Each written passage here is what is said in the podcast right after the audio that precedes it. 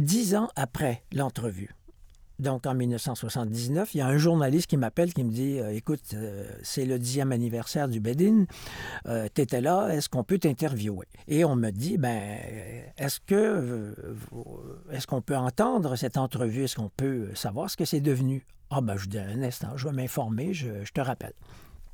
J'appelle Radio-Québec et je demande au service d'archives Avez-vous la bobine de cette entrevue-là? Et la personne me dit non, on ne la trouve pas, euh, je ne sais pas où c'est arrivé, où est-ce que ça a été rangé. Donc les gens me disent euh, on, ne trouve pas cette entrevue-là. En 89, ça revient dix ans plus tard, ça fait 20 ans.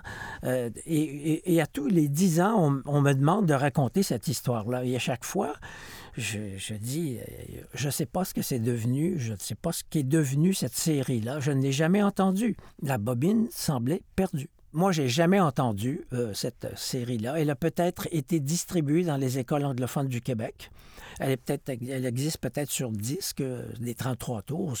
C'est comme ça qu'on faisait à l'époque. Mais Radio-Québec a commencé, euh, tout en continuant à avoir une fonction éducative avec les documents audiovisuels, en 69, 70, 71, à faire de la télévision. Alors, plus récemment, donc en 2019, euh, le Centre Phi de Montréal, Centre culturel de Montréal, euh, décide d'organiser une grande exposition des œuvres de, de, de Mme Yoko Ono à Montréal. Et on me demande, puisque j'ai été au, euh, au Bedin, de venir raconter ce que je viens de vous raconter pour que ça soit intégré dans, dans, cette, dans cette, grande exposition du Centre Phi. Et je termine, comme d'habitude, en disant, ben écoutez, on n'a jamais retrouvé l'entrevue, la bobine. Sauf que la personne du, euh, euh, centre phi me dit Mais avez-vous une photo de vous de l'époque? Ben, Je dis euh, Non, j'en ai pas, mais je me souviens qu'il y avait peut-être des photos de l'émission en montant la rivière. Donc, je rappelle Télé-Québec. Eh bien, il y a quelqu'un de Télé-Québec qui me dit euh, écoutez, voici la photo qu'on a, euh, qu'on a trouvée, c'est pas très bon, mais euh, on vous signale que on vient de retrouver le verbatim de votre entrevue. Je dis quoi? Ça fait 50 ans que je la cherche, que je vous avez l'entrevue? La personne me dit oui, on a retrouvé un texte dactylographié de, qui, de, votre entrevue avec M. Lennon.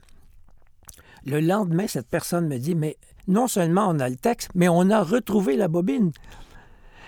Pourquoi est-ce qu'ils l'ont retrouvé? C'est que Télé-Québec se prépare à déménager.